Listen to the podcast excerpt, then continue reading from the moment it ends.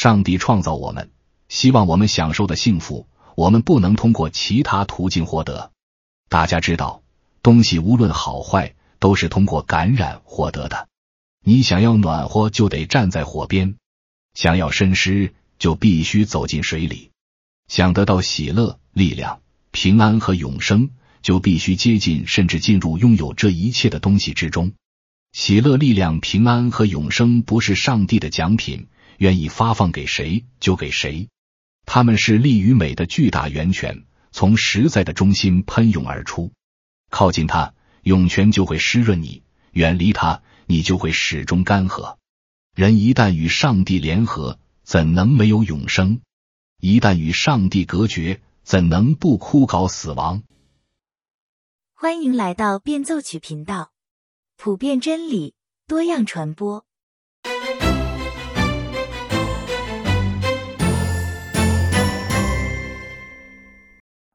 大家好，今天我们继续来分享《返璞归真》第四章第四部分。这一部分的标题叫做“好的感染”。那么在这一部分里，路易斯花了大部分的时间来介绍什么是三位一体。最后讲到如何让这三位一体的生命模式在我们每个人的生命中展现出来，如何让我们每个基督徒在神的宏大叙事中担任自己的角色，把自己的这份戏演得足足的。关于三位一体的解释呢，我在前几期节目已经讲的比较多了，所以这一期呢，我就不多赘述了。我今天想跟大家分享的主要是路易斯所谓的这个好的感染。那么我将分两部分来讲述。第一部分是人应该怎样与上帝联合来获得这种好的感染。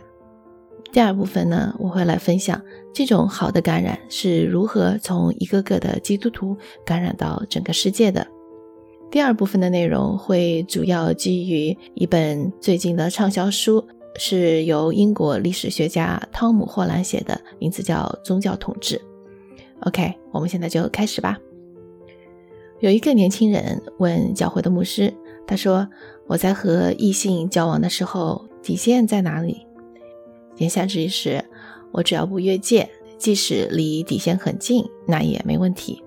这样的话呢，我既可以最大限度地享受与异性交往的快乐，又可以良心平安地做基督徒。牧师给他的劝告是：你不要去想如何离底线最近而不越界，而应该去想如何离这条线远远的。换句话说呀，你不要做那种仅仅超过及格线的基督徒。一个只想做六十分的基督徒，他可能还没有真正理解作为基督徒，他被神呼召出来的意义在哪里，他的使命是什么。罗马书第八章十四到十七节里说道：“因为凡被神的灵引导的，都是神的儿子。你们所受的不是奴仆的心，仍旧害怕；所受的乃是儿子的心，因此我们呼叫。”阿巴父，圣灵与我们的心同证，我们是神的儿女。既是儿女，便是后嗣，就是神的后嗣，和基督同作后嗣。如果我们和他一同受苦，也必和他一同得荣耀。这里面有一个伟大的应许，他告诉我们。凡是被神的灵所引导的，都是神的儿子。平常读经的时候，这句话会一扫而过。但是啊，如果这时候我们能够停下来，仔细思考一下，你就会发现这是一个多么惊人的承诺。根据历史学家约瑟夫的记载，在罗马统治下的犹太人和那个时候管辖犹太省的罗马总督有过许多次十分激烈的冲突。有的甚至是十分的血腥，那是因为罗马人要把他们的凯撒雕像放到犹太人的圣殿里去。罗马人相信多神教，他们的凯撒要么自称是神的儿子，要么死后就被后人称为神。罗马自己出了名的也有万神殿，供奉着所有的神，把自己的神放到犹太人的殿里去，这在罗马人看来很天经地义的事情。然而，这样的举动对相信一神教的犹太人来说是天大的亵渎。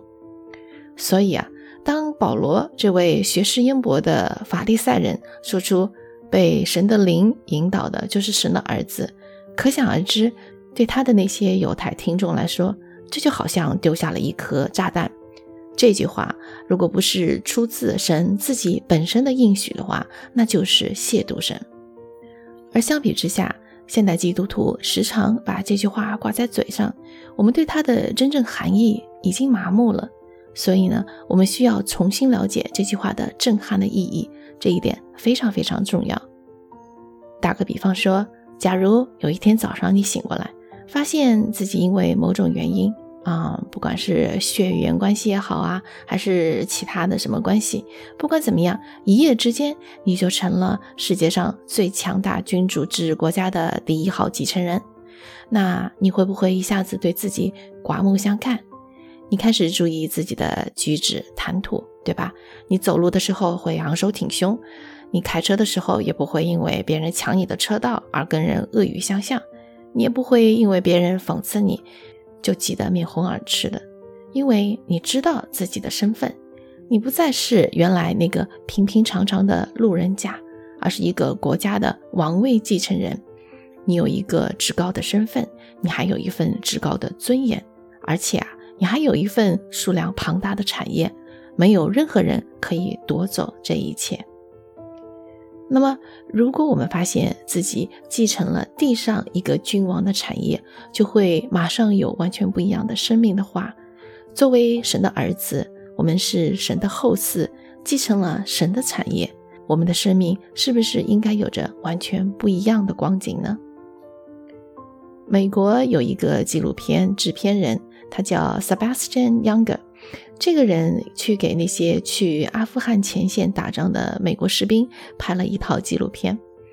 他发现呢，这些士兵在退伍之后呢，他们会继续去报名参加各种各样的特别任务，因为他们对自己的身份定位就是战士，是勇士，哪里需要战士，他们就到哪里去。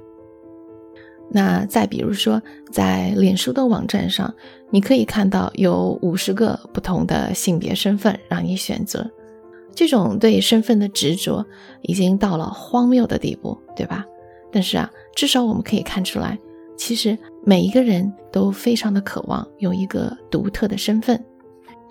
可是，不管这些身份如何的特殊，如何的与众不同，没有一个身份。能够比得上神给我们的应许，那就像早期教父亚纳塔修说过的：“神之所以成为人，是为了让人能够成为神。”这里的“神”是指与神的性情有分，而不是说我们的地位将和神一样。在约翰一书三章一到三节里是这样写到的：“你看父赐给我们是何等的慈爱。”使我们得称为神的儿女，我们也真是他的儿女。世人所以不认识我们，是因未曾认识他。亲爱的弟兄啊，我们现在是神的儿女，将来如何还未显明。但我们知道，主若显现，我们必要向他，因为必得见他的真体。反向他有这指望的，就洁净自己，像他洁净一样。有史以来，没有任何一位哲学家、政治家或者任何一个宗教，也不管是古希腊的哲学，还是文艺复兴时期的各种思想，甚至是近代马克思共产主义，没有任何一个人、任何一个组织能够给人的未来做出像基督教如此这般慷慨的承诺。这种承诺是不是非常的令人向往？那为什么还有很多人不是基督徒呢？我们再重温罗马书这一段：圣灵与我们的心同证，我们是神的儿女。既是儿女，便是后嗣，就是神的后嗣，和基督同作后嗣。如果我们和他一同受苦，也必和他一同得荣耀。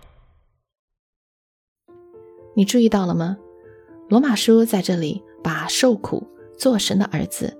还有与基督同享荣耀联系起来了，也就是说啊，当我们为基督受苦的时候，基督就进入到我们中来，我们也进入到他的生命中去。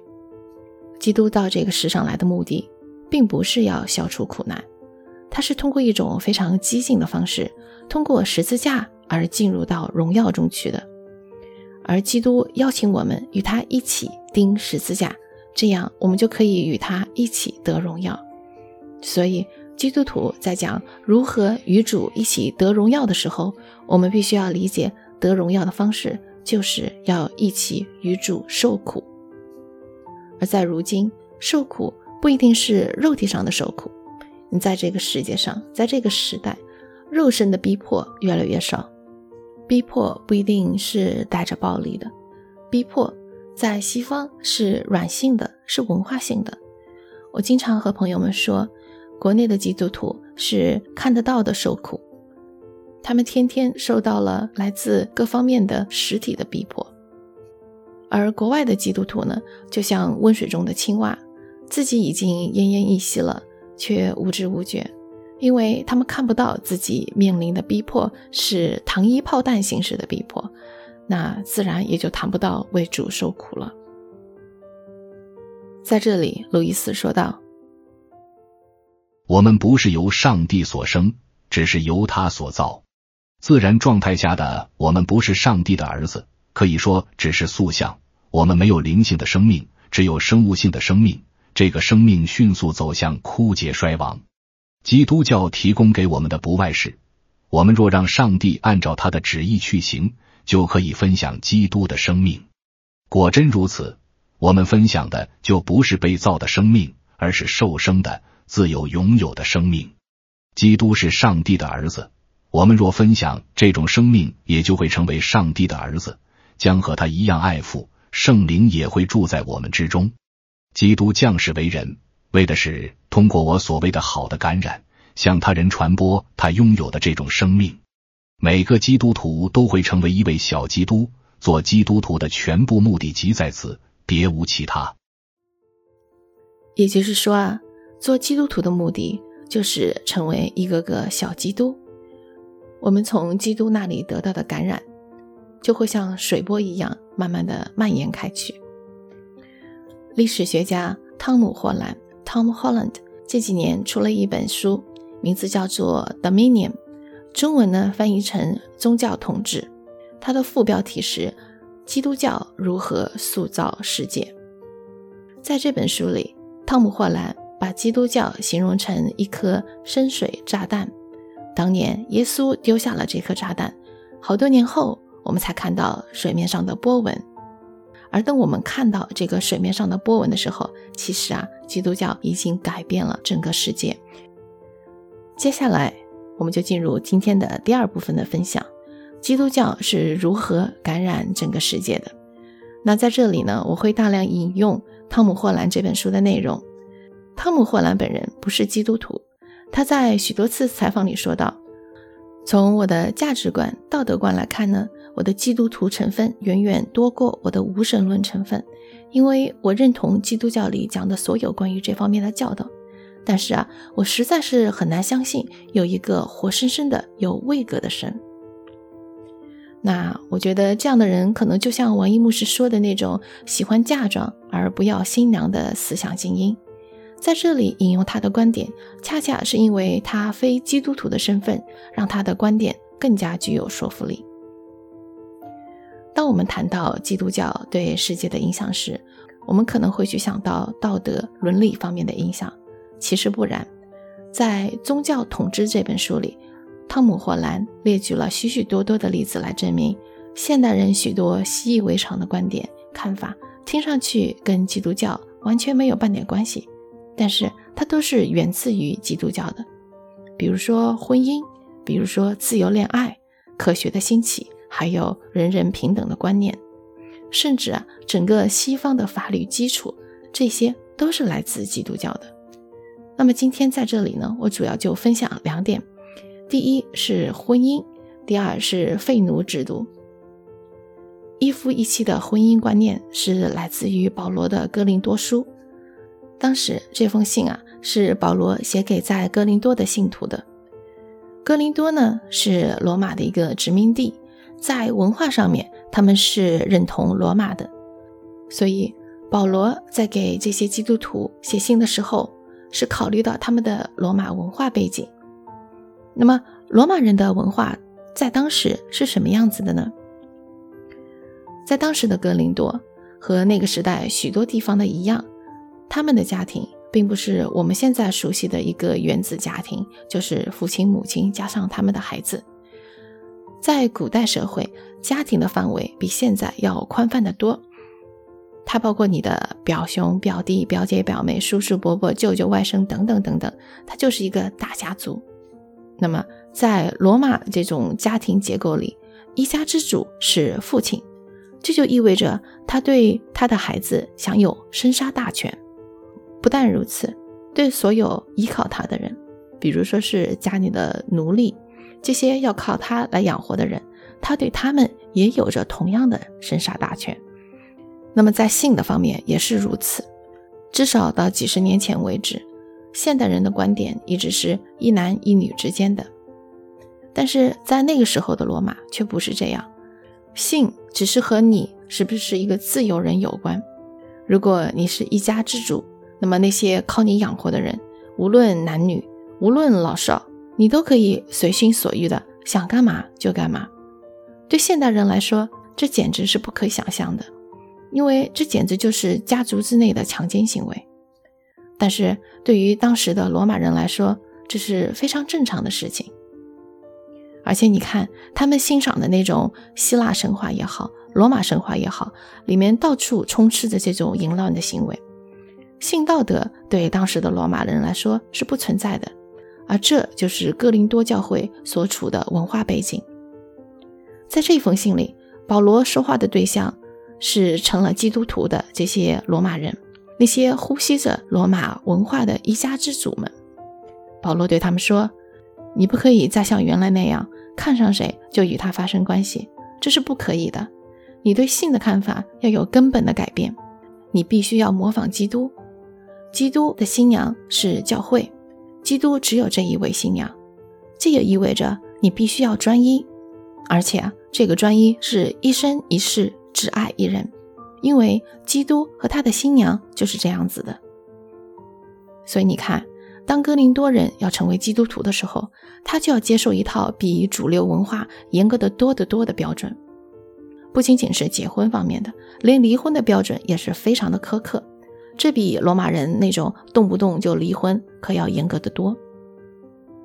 除此之外，对当时的犹太人来说，他们如果成为基督徒，也需要做出很大的改变，因为当时的犹太人是可以一夫多妻的。这也就意味着，当犹太人成为基督徒的话，他们同样要遵循一夫一妻、一生一世的标准了。我们都知道，性本能是人类最强烈的本能。所以可想而知，当时的教会领袖要把这种一夫一妻、一生一世的观念推广到教会会中的时候，面临到多少的压力。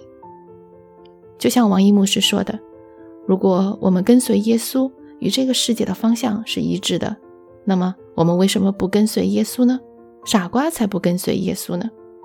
但是，如果跟随耶稣的人跟随耶稣的方向与这个世界的方向是背道而驰的，那么，我们为什么还要跟随耶稣呢？傻瓜才会跟随耶稣吗？就这样，教会就像傻瓜一样的与世界对着干，而且这些傻瓜还是一群无权无势的傻瓜。就是这样，一群一群的傻瓜，一点一点的改变了整个世界对婚姻的看法。然后，一直到了中世纪，中世纪的时候呢，是父权社会。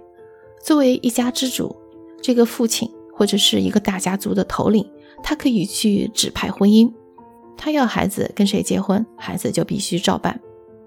然而，教会又再一次的挑战了这个观念，这又是为什么呢？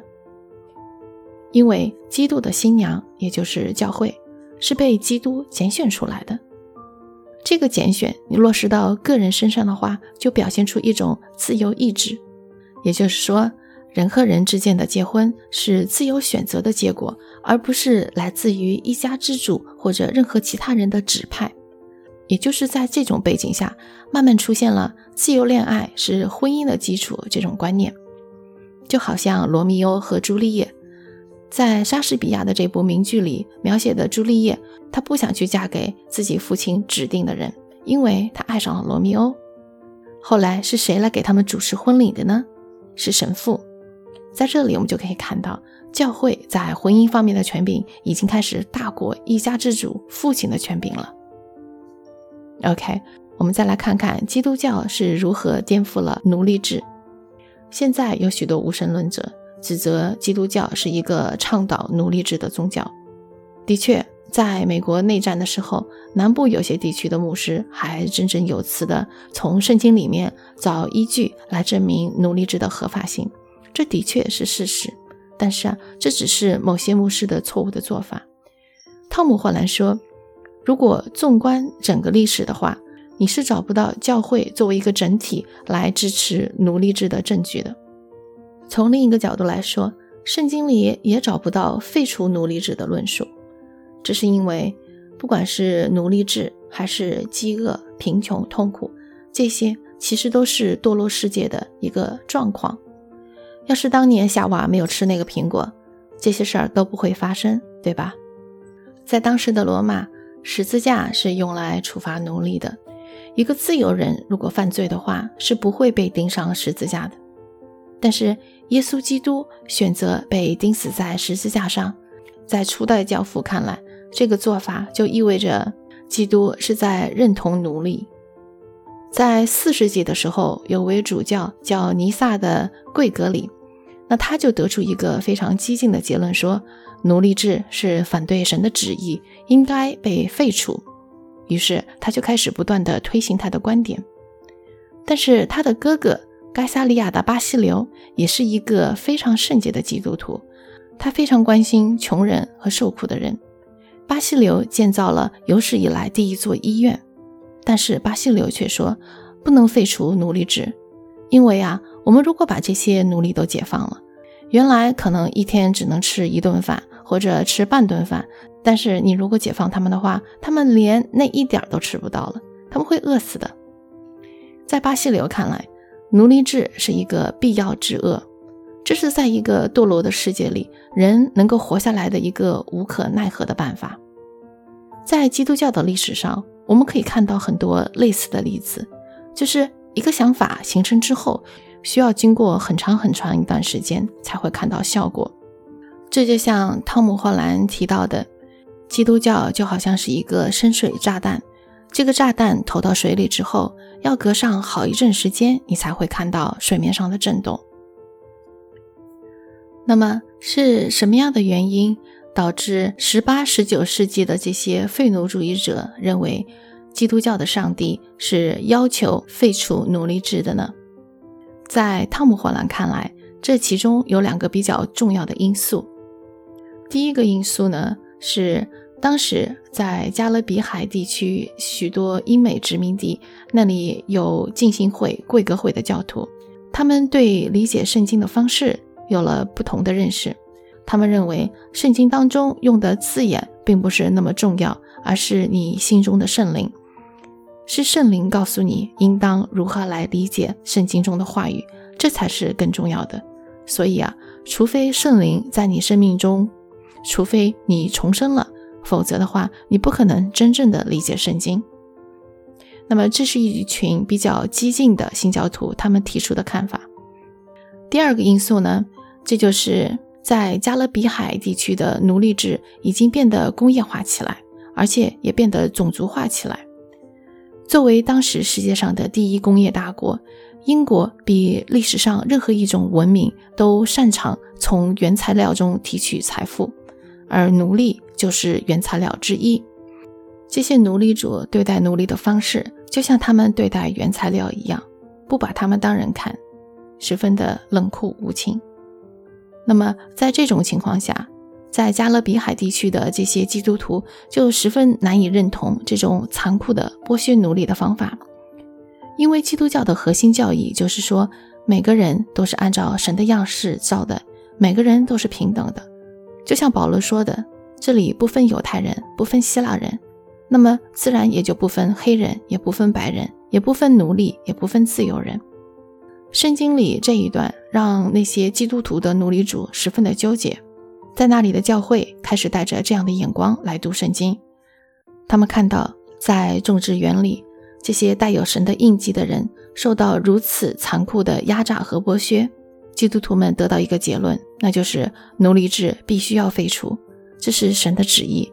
因为奴隶制是非常邪恶的，于是就这样，废奴的星星之火在加勒比海的一个小角落燃烧了起来，然后一直蔓延到了整个世界。所以你看，这就是基督教的感染力。基督教就像一颗深水炸弹，两千年前耶稣的话语经过一代一代圣徒的传讲，经过这一批又一批像傻瓜一样的人与社会的不断的对抗。两千年后，基督教已经征服了整个世界。汤姆·霍兰不相信耶稣确有其人，但是即便如此，他也意识到整个西方文化的核心是十字架。罗马人将十字架作为一种惩罚的象征，十字架就好像我们现代人的电椅。你有看到有人把电椅做成项链挂在脖子上吗？但是。你会看到很多人戴着十字架的项链，对吧？在罗马人看来，十字架代表的是耻辱，是死亡。但是，当基督徒跟随基督，背负起他们生命中的十字架的时候，他们就向世界发出了一项宣言，那就是被压迫的终将胜过压迫者，奴隶终将胜过主人，那些受逼迫的终究会胜过逼迫他们的人。好了，今天的分享就到这里了。如果你有什么意见和建议，欢迎你在节目下方留言。我们下期再见。